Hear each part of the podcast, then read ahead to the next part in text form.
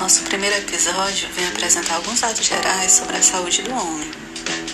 O movimento Novembro Azul tem como principal objetivo conscientizar a população masculina sobre a importância dos exames preventivos para o diagnóstico e o combate a doenças, com destaque para o câncer de próstata.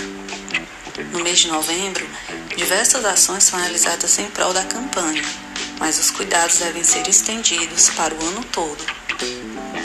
As doenças que mais afetam a saúde do homem são os cânceres de próstata, de pulmão, de intestino, de estômago e da cavidade oral, assim como as doenças hepáticas e as doenças cardiovasculares.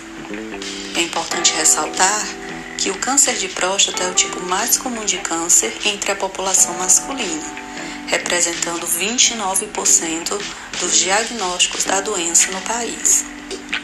Para o biênio 2018-2019, foi estimado no Brasil a ocorrência de 600 mil casos novos de câncer para cada ano, ou seja, 1 milhão e 200 mil novos casos de câncer no país entre 2018 e 2019. Para os homens, a neoplasia na próstata apontou um aumento com registro de 68 mil pessoas.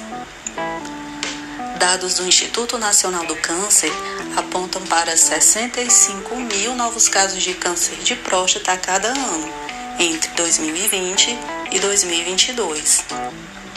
Os homens com mais de 55 anos, com excesso de peso e obesidade, estão mais propensos à doença. As estimativas para o ano de 2020 de número de casos novos de câncer no estado do Ceará apontam para 3.330 novos casos.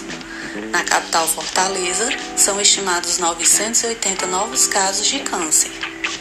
Muitas doenças podem ser prevenidas ou detectadas precocemente quando os homens procuram serviços de saúde regularmente mais especificamente quando estão em acompanhamento pela equipe de estratégia de saúde da família, constituinte da atenção primária à saúde no âmbito do Sistema Único de Saúde. Vem conferir nosso próximo episódio, que trata sobre a saúde física dos homens. Até lá!